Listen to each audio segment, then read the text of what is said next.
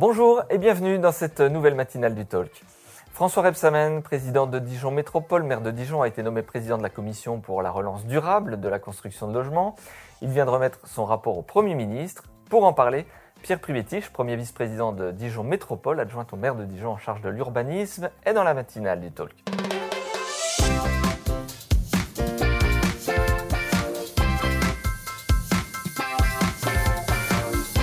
Bonjour Pierre Pribétiche. Bonjour Vincent. Quel est le constat au niveau euh, national déjà dans un premier temps sur la politique de logement? Bah, C'est un affaissement de la construction et avec une volonté euh, de remplir des objectifs à terme à 2030, c'est-à-dire euh, l'arrivée et puis une augmentation de la population de plus de 10 millions de personnes et donc une volonté de construire par an 325 000 logements. C'est donc un effort substantiel, conséquent et qui nécessite une politique ambitieuse du logement. Pourquoi François Rebsamen a-t-il été euh, désigné? Est-ce que euh, Dijon fait office de référence en la matière? Oui, il a été désigné parce que euh, la concrétisation de la politique souhaitée par François Rebsamen et ses différentes équipes a montré que sur deux décennies, nous étions capables, dans une ville, en respectant son harmonie, son patrimoine, d'inscrire en fait la construction de logements dans la diversité, mais aussi dans l'accessibilité de ces logements que ce soit pour le locatif à loyer modéré ou euh, l'accession abordable, voire l'accession privée tout court.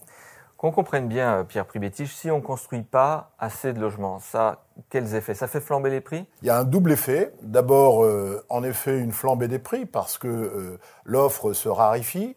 Deuxième élément, nous avons une population qui est euh, ce qui subit ce qu'on appelle, euh, d'un point de vue technocratique, le desserrement, c'est-à-dire euh, la baisse du nombre d'habitants par logement, et ce qui nécessite, pour maintenir la population, de construire des logements. Ainsi, uniquement sur Dijon, ce sont 500 logements qui sont nécessaires pour maintenir la population. Et donc, nous sommes à la fois dans une double contrainte, celle de construire pour maintenir la population, mais aussi pour accueillir euh, de nouveaux habitants.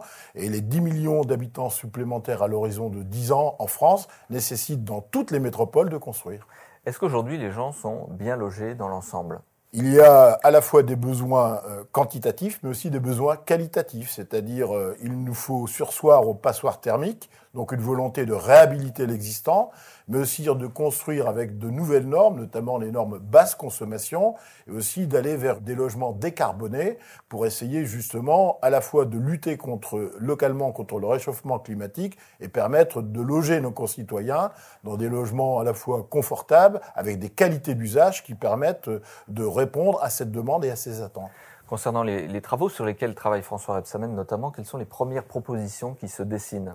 Ben, Les premières propositions, c'est d'avoir une politique incitatrice pour la construction de logements pour euh, les différentes euh, collectivités, et essentiellement les métropoles dans des régions euh, tendues.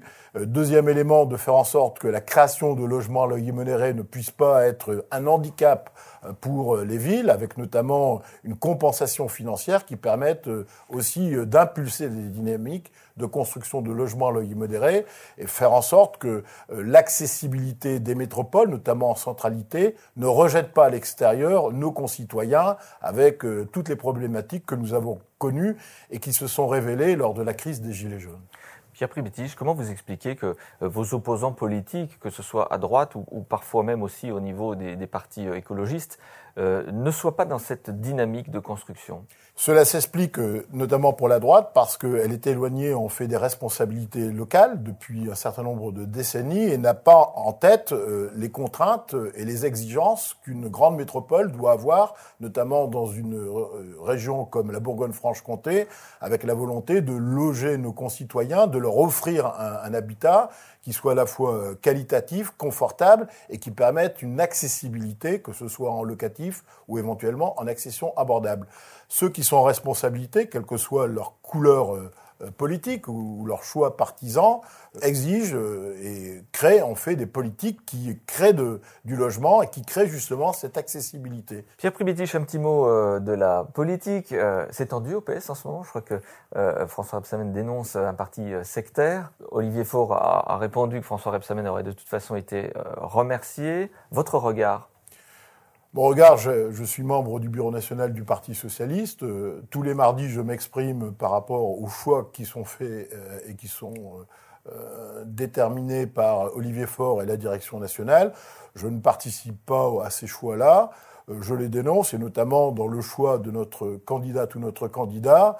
Nous souhaitons un débat qui puisse éclairer euh, les militants dans leur choix et permettre ainsi euh, de rassembler le camp des socialistes et des sociodémocrates pour aborder l'élection présidentielle avec une véritable dynamique. Merci Pierre Primitif d'avoir accepté cette invitation dans le talk ce matin. Merci à vous. On se retrouve quant à nous très rapidement euh, dans la matinale du talk. N'hésitez pas à vous inscrire pour participer à émission, le talk.fr pour réserver votre enregistrement. Très belle journée à toutes et à tous.